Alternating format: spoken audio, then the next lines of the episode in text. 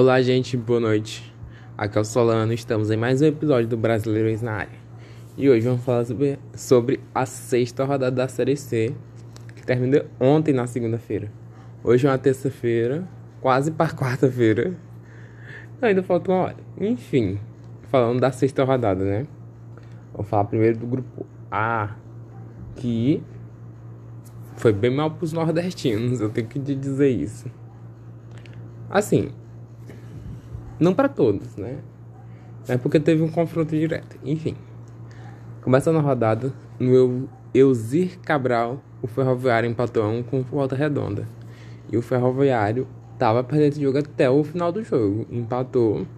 E aquele negócio que eu disse, ia sacramentando. Tá se concretizando. Nossa, que palavra difícil. Mas é, o Ferroviário tem que acordar, senão vai acabar como todas as outras temporadas. Começa bem, termina mal. Só não pode acabar pior, né? Na, área da, é, na Arena da Amazônia, Manaus e Jacuipense reeditaram a semifinal da temporada da Série D, né? Que ambos subiram junto em 2019 para a Série C 2020. Eles reeditaram essa semifinal, né? Empataram 1 a 1 na Arena da Amazônia. Em Tombos, o Tombense fez 2 a 0 no Botafogo da Paraíba. Grande vitória do Tombense voltando a vencer depois de Acho que foi uma, uma, uma rodada sem, sem ganhar. Ah. Parece que faz séculos, mas não, foi isso. Na quarta rodada, tinha, exagerei um pouco, né? No Arruda, a fase do Santa, do Santa Cruz vai de mal a pior. Perdeu dentro de casa pro Paysandu por 2 a 1 um. Péssima derrota do Santa Cruz aí que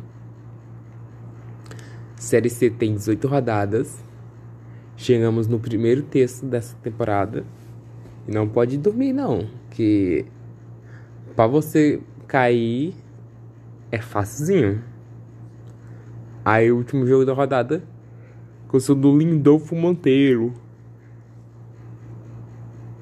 E o Altos perdeu de 1 a 0 pro Floresta dentro de casa. Péssima derrota aí do Altos que tava vindo até bem dentro de casa, né? Fora de casa não conseguiu mostrar sua força ainda, mas dentro de casa tava conseguindo, tava 100%.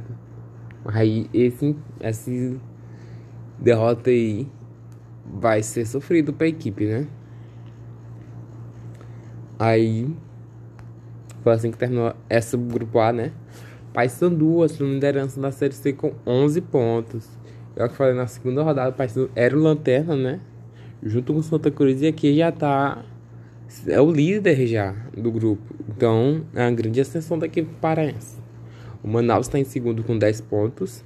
Temos no terceiro o Tom Benz com 9, entrando no G4. Quem fecha o G4 é o Volta Redonda também com 9 pontos. Aí temos Botafogo da Paraíba com 8 pontos, Floresta em sexto com 8 pontos. Em sétimo temos o Ferroviário também com 8 pontos. Uma galerinha aqui, né? Aí temos em oitavo o Altos com 7 pontos. E na zona de rebaixamento temos Jaguipense com 6 pontos em nono. E o Santo Cruz com 3 em último lugar. Ainda não ganhando nenhum jogo na temporada da Série C. Terço pro Santa Cruz, né? Tá brigando. E Série D é babado. É complicado por lá. Então, no grupo B, na Arena Barueri no sábado, o Oeste tomou 4 do Ipiranga de Erechim dentro de casa. Foi sofrido esse jogo. Aí.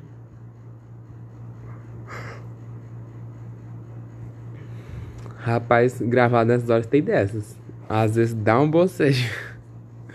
dá um sono muito doido. No Jorge Ismael de Biase o Novo Horizontino voltou a vencer e venceu de 1 a 0 o Botafogo de Ribeirão Preto. No Francisco Noveleto, o São José desencantou na temporada e ganhou sua primeira partida na temporada, né? Fez 2 a 1 para cima do Mirassol. E o líder todo-poderoso invicto, a última equipe invicta na Série C, o Criciúma venceu de 2 a 0 o Paraná, empurrando o Paraná de volta para o de investimento graças à vitória do São José, mais cedo, né? E no Novela em junho, o último jogo da rodada, na, que aconteceu ontem, na segunda-feira, o Ituano venceu de 1x0 o Figueirense. E Paquete tinha tomado 4x1 do Novo Zantino. Na segunda rodada, o Ituano adentrou o G4 nessa rodada. Bem grande. Ao contrário dos, dos, dos times do grupo A, o pessoal do grupo são bem mais reservados com questão de empate, assim. Pelo menos o G4, né? E o líder é o Criciúma com 14 pontos, invicto na competição. Aí segundo temos Ipiranga de Erechim com 13. Em terceiro, Novo Horizontino com 13. Na quarta posição temos Ituano com 10 pontinhos. Em quinto temos o Botafogo de Ribeirão Preto com 9 pontos. Assumindo aqui 3 derrotas e 3 vitórias na competição.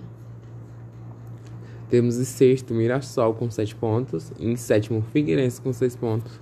Em oitavo São José do de Porto Alegre com 5 pontos. Na zona, de, na zona de rebaixamento temos Paraná com 4 e Oeste com 2. Junto com Santa Cruz são as únicas equipes que não ganharem na temporada, né? Da Série C. Temos. É sempre meio estranho quando eu falo esse grupo B, né? Com Figueirense, com Paraná. É muito doido ver esses times aqui na Série C. O Criciúma, eu ainda me lembro do Criciúma na Série C, em 2008, 2009. E os outros times passaram aqui nessa temporada, uma outra, né? Temos Novo Horizontino e Mirassol que subiram da Série D da temporada passada. Eu me acostumo muito rápido com eles aqui na Série C, né?